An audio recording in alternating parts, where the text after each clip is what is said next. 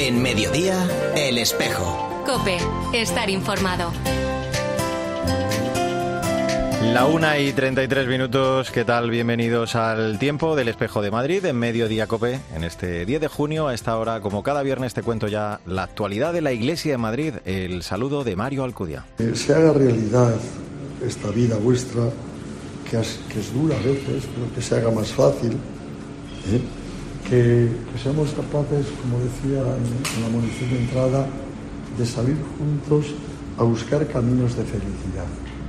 Y los caminos reales de felicidad son los caminos que de alguna forma regalan el amor de Dios, ¿no? que no pides nada a cambio. ¿no? Es el arzobispo de Madrid al visitar hace unos días las nuevas instalaciones del Centro de Día Concepción Jerónima de Atención a la Mujer de Cáritas Diocesana de Madrid, dirigido a mujeres en situación de riesgo y vulnerabilidad social, algunas en situación de calle y todas con diferentes problemáticas sociales.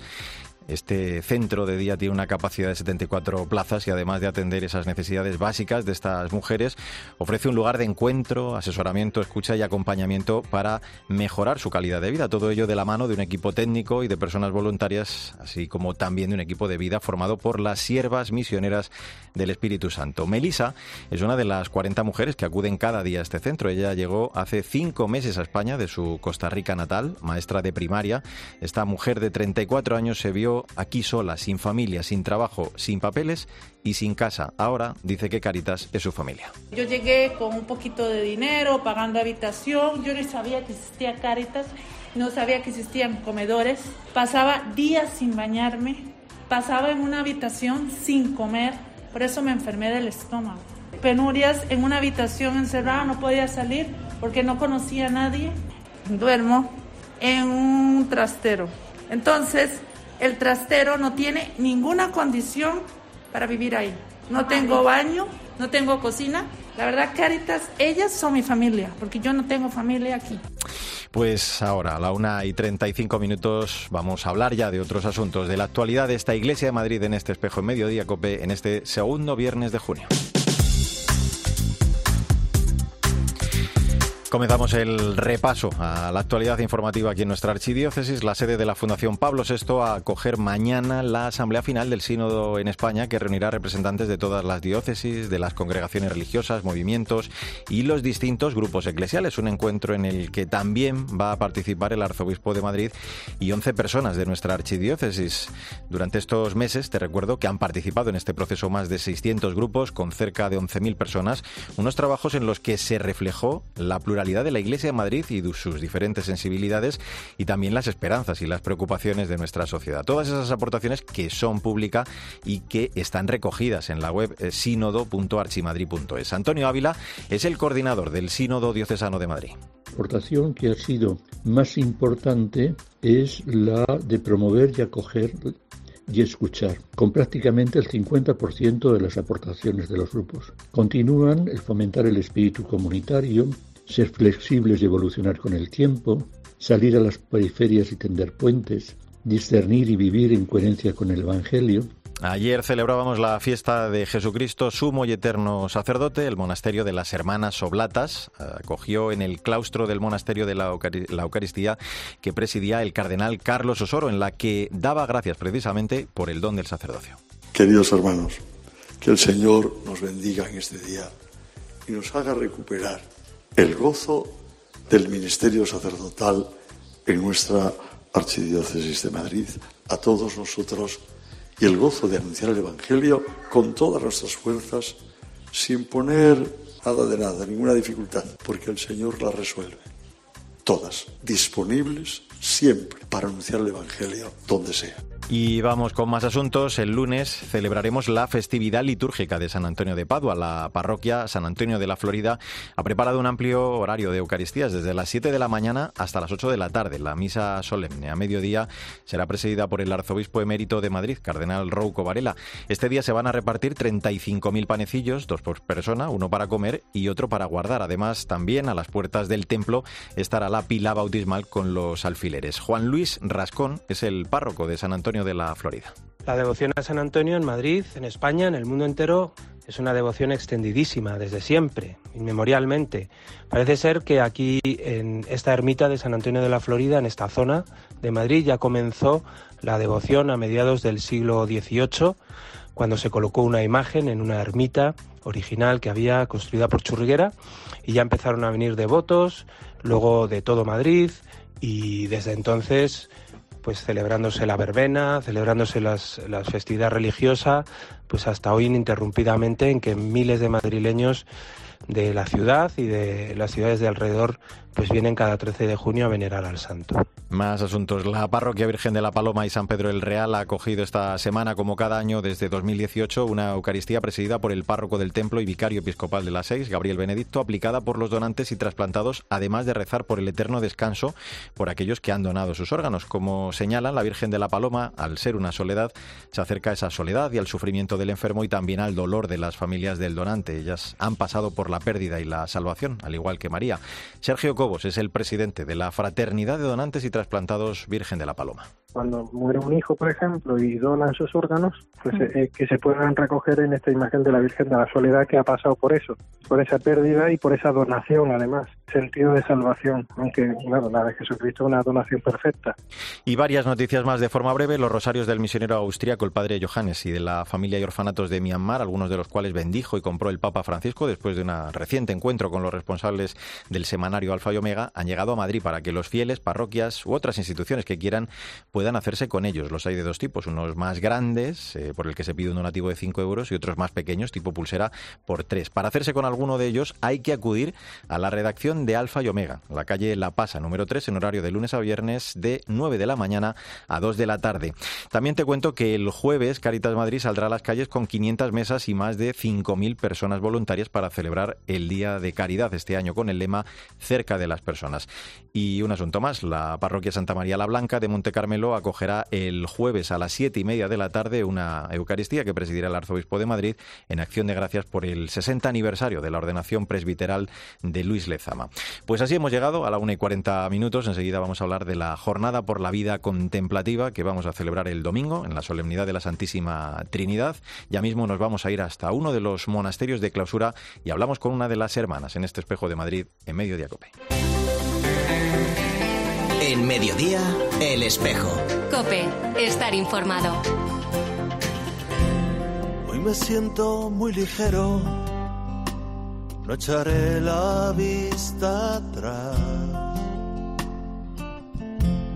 Puedo con el mundo entero, dueño de mi libertad. Tu recuerdo es mi secreto mi fuerza si yo pienso en ti. La una y 43 minutos, soy Mario Alcudia, gracias por seguir con nosotros en el espejo de Madrid en Mediodía Cope en este viernes 10 de junio. Esto que escuchas es No hay nadie mejor que tú. Forma parte del nuevo disco del cantautor madrileño de folk católico César Hidalgo, que lleva por título Paso a Paso y que presentaba anoche en la sala Galileo Galilei. Con su música hablamos ya de la jornada por la vida contemplativa que entre los modos concretos de participar en este camino de sinodalidad de toda la Iglesia no podrá faltar en los monasterios contemplativos el de la oración. Desde esta fe lleváis como una lámpara encendida la llamada a dejarse guiar por el Espíritu en los caminos sinodales de la Iglesia. Una lámpara luminosa que no tiene luz propia, sino que la recibe de la luz pascual de Cristo resucitado. Desde aquí no veo el cielo, desde aquí no veo el mar. Eh, escuchabas a la hermana Julia García Monje, secretaria de la Vicaría de la Vida Consagrada de nuestra archidiócesis, hablando de la jornada Prorantibus que celebraremos el domingo en la solemnidad de la Santísima Trinidad, este año con el lema La vida contemplativa lámparas en el camino sinodal. La Iglesia nos invita con esta jornada a orar por los monjes, por las monjas de vida contemplativa, como expresión de ese reconocimiento, estima y gratitud por lo mucho que representa esta vida para la Iglesia. En nuestra archidiócesis hay 378 personas de vida consagrada, contemplativa, repartidas en tres monasterios masculinos y 30 femeninos. Y como es habitual, con motivo de esta jornada, nos vamos hasta uno de ellos, al monasterio en concreto de la Purísima Concepción de las Madres Mercedarias, conocida como el de las Góngoras. Allí saludo ya a la Madre Imelda, que tiene 42 años y lleva 20 23 en ese monasterio. Madre Imelda, ¿cómo está? Gracias por atendernos. Eh, buenas tardes, muchas gracias igualmente. pues bien, gracias a Dios. Me alegro mucho de, de, saludarla. Un precioso lema, el de este año, es eh, la vida contemplativa, lámparas en el camino sinodal. Hablaba eh, el, Papa a través del cardenal Greg, les alentaba a ustedes, a los contemplativos, madre, a dejar oír su voz en, en, este camino. Y me gustaría hablar de esas tres realidades, lo que supone para su vida en las que incidía el Papa. ¿no? hablaba él de la escucha, de la conversión y la comunión. Son tres realidades esenciales para ustedes. Sí, la verdad es que, mm, bueno, pues mm, a veces nos cuesta escuchar porque mm, el silencio en este mundo que hay con tanta bulla nos, nos cuesta, ¿no? Nos cuesta escuchar eh, lo que Dios nos pide. Y, bueno, pues eso nos hace que, que no podamos eh, luego convertirnos o, ver lo que Dios nos pide en cada momento. ¿no? es, es, un poco difícil. dice, dice el Papa que la vida consagrada es una historia de, amor, ¿no? apasionado por Dios y por la humanidad. Eh, dígame brevemente cómo fue aquella mirada, aquella llamada que sintió usted del, Señor que le cautivó el corazón para, para, seguirle, para entregarle su vida. Creo que fue hace más de 23 años en, su Guatemala natal, ¿no? Eh, siendo muy joven, con tan solo 19 años. Eh, sí, bueno, yo la verdad es que mm, conocía poco lo que es la vida religiosa porque mi pueblo está muy, ale bueno, ahora está ya más comunicado, pero en aquella época estaba muy alejado, incluso no habían sacerdotes que fueran a celebrar. Muchas veces iban una vez al año y a veces cuando podían ir tocaban la campana y salíamos corriendo. Pero Dios se vale de muchas cosas, ¿no? Y bueno, habían distintas mm, convivencias de, de grupos en los pueblos de alrededor entonces muchas veces me iba con mis hermanas que son mayores que yo. Mm. Y en una de esas convivencias, yo tendría como unos 10 años por ahí, eh, recuerdo que fuimos y era un domingo, me pasa como a los apóstoles, la hora y el día. Eh, era un domingo y eran como las nueve de la mañana y nos pusieron una película de San Francisco de Asís. Y mm, bueno, pues a mí esa, no sé, me, me impactó muchísimo cómo la, eh, San Francisco se entregaba a pesar de que tenía todo humanamente, ¿no? y, y, fue como que a mí también Dios me, me abrió en ese momento el deseo de, de entregarme a Él. Y fue a partir de entonces que siempre sentía ese deseo. Y bueno, pues eh, seguí durante los años que, que fueron viniendo, pues eh, intentando buscarle, ¿no? Ya poco a poco el Señor se valió de que hubiera una fundación en mi pueblo y conociera un poquito más a las hermanas. Y entonces me invitaron a venir eh, por un mes porque mi familia vive muy cerca del convento. Entonces me costaba más estar ahí con ellos porque, claro, es, es, más difícil. Además, nunca había dejado a mi familia ni había salido de mi pueblo. Claro y me costaba más. Entonces mm, me vine para aquí y desde entonces pues ya eh, me he quedado aquí. La verdad es que mm, conforme vas descubriendo que Dios mm, te ama, eh, cada vez lo, lo sientes como, no sé, como eh, algo tan grande y dices, es tan grande lo que Dios me da y yo tan pequeña en comparación y le doy tan poquito, ¿no? Porque porque Dios se vale de las cosas pequeñas para para llamarnos a donde Él quiere. Qué bueno. Eh, eh, la caridad al servicio de la fe es, creo, el, carisma que, en la actualidad Madre hacen efectivo, como en su caso, a través de, la educación, de, la enseñanza. Usted imparte, creo, clases de religión. Aunque eso sí, la, prioridad lo tienen claro, es la vida de contemplación, ¿no? Y así lo viven las ocho hermanas en ese monasterio. Sí, sí, nosotras tenemos, bueno, nuestra clausura es constitucional eh, la diferencia con una clausura papal es que nosotras podemos tener apostolado, pero nada más, porque nosotras tenemos eh, vida de oración personal y comunitaria y todo lo que es el rezo eh, de la liturgia de las horas lo tenemos también a lo largo de, de las distintas horas del día.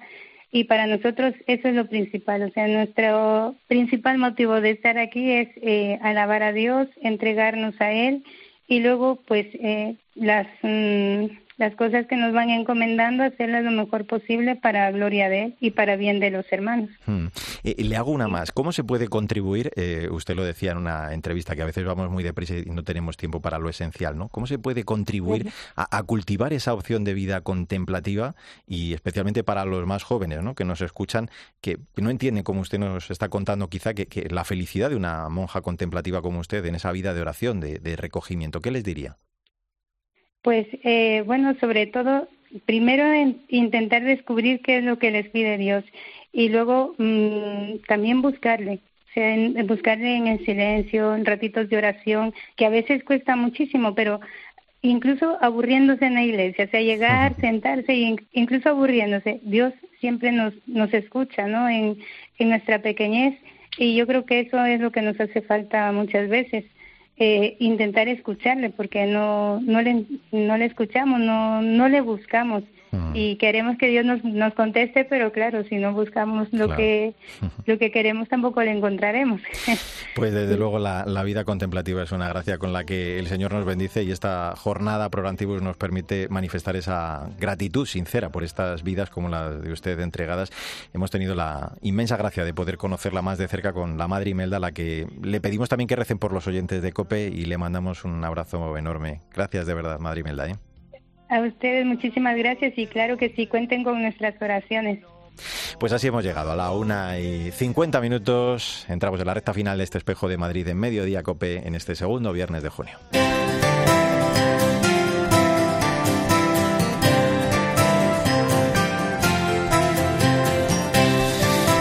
Eh, el domingo, a mediodía, eh, la Catedral de la Almudena va a acoger una Eucaristía presidida por el cardenal Carlos Osoro, organizada por la Delegación de Laicos, Familia y Vida. A la misma están invitados a participar en esa acción de gracias todos aquellos matrimonios que este año celebran sus 25 y 50 años de vida. Uno de esos ejemplos es el de Belén López Herreros y Miguel Ángel Dalda, que este 2022, en septiembre, van a celebrar 25 años de matrimonio. Dios está en el centro de mi vida y de mi matrimonio. Mi mujer es mi amiga, mi confidente mi compañera de viaje, mi apoyo siempre. Me encanta compartir con ella actividades y proyectos y ella me centra en la vida. Hemos enfrentado unidos momentos difíciles y gracias a estar juntos ha sido más llevadero. Pero también hemos vivido experiencias muy buenas. Un momento inolvidable siempre será la profunda alegría que tuvimos cuando supimos que íbamos a tener a nuestra primera hija Verónica. Luego vinieron Sara, María, ya en el cielo y José Ángel. No sé qué haría sin ellos, porque junto con mi mujer Belén son la alegría de mi vida. Pues como decía Miguel Ángel, tienen tres hijos, una que falleció eh, cuando Belén estaba embarazada de 22 semanas, ella es profesora de religión en un colegio público, ahora está estudiando ciencias religiosas, lo mejor es ya es que la saludemos. Hola Belén, ¿cómo estás? Felicidades eh, por este aniversario. Gracias, buenos días, ¿qué tal? Encantado de saludarte. Hoy os conocisteis, Miguel Ángel y tú, en la parroquia San Blas, os casasteis después de cinco años de, noviazgo. Habéis constatado que, el matrimonio, desde luego, es una vocación y me imagino, por tanto, que tenéis muchos motivos para estar el domingo ¿no? en esta celebración, para dar gracias a Dios por esta vida juntos. Sí, desde luego, para nosotros el matrimonio es eh, lo más grande que tenemos eh, junto con Dios, por supuestísimo, ¿no? Porque la vocación es no solamente elegir a Dios en el camino, sino también el, ver, ¿no? Por qué, por qué sendero te lleva, ¿no? Y para nosotros fue muy claro. Eh, teníamos claro que queríamos ser eh, familia y que queríamos tenerla. Nos hubiera gustado incluso tenerla más grande, pero bueno, está fenomenal. Y, y, bueno, una alegría siempre, desde luego. Y sí, tenemos mucho que agradecer a Dios por, por estos 25 años de matrimonio. Mm. Eh, te pregunto por vuestros tres hijos, bueno, son cuatro, pero tres eh, físicamente. Me imagino que, ese testimonio de sus padres también habrá y seguirá siendo clave, ¿no? Que os dirán que están muy orgullosos de vosotros. Y, lo habéis hecho también, eh, que las mayores son catequistas, creo, y el pequeño, el chico, José Ángel, con 13 años, creo que además tiene muy claro que quiere ser sacerdote. Sí, sí, sí. Él, como, bueno, él empezó a, nacer en, casa de un cura. Rompía aguas y, y, ya tiramos para allá y bueno, pues él tiene muy claro que él ha nacido en casa de cura, que él tiene que ser cura y, y, bueno, hasta cuando va al médico y le dicen, ¿qué vas a ser de mayor? Dice yo, cura. él lo tiene muy claro, muy claro. Mm, parece que, que, que sorprende, ¿no? La gente le pregunta incluso, ¿en serio, cura? Y dice, sí, sí, piensa que no le deben entender y dice, sacerdote. Qué bueno. sí, bueno, ya mm. veremos lo que Dios quiera y bueno, abiertos a lo que a lo que vayan ellos también descubriendo su propia vocación, porque al final tienen que hacer un camino de encuentro y, y lo que Dios les vaya marcando. Así es, abiertos a, a cualquier posibilidad, desde luego, y apoyados por papá y mamá, que estamos ahí, eh, encantados de, de, poder estar junto a ellos, porque son una alegría para nuestra vida, desde luego. Ah, qué, estupendo escucharte. Aunque eh, se nos quiere hacer ver en estos tiempos eh, que el amor para siempre no es posible, desde luego testimonios como el vuestro pues dejan claro que, que esto no es cierto. y veis incluso esencial, ¿no? El, apoyo también, el acompañamiento a otros matrimonios en este, bueno, podríamos decir árido camino social, ¿no? Estáis, creo, muy involucrados en la parroquia de Nuestra Señora de la Misericordia en Vallecas. Creo que lleváis ahí un grupo de fe. Sois coordinadores, creo, del secretario de Familia y Vida, de la Vicaría. Sí, de la Vicaría 4, sí. ¿Y cómo es ese acompañamiento a las familias?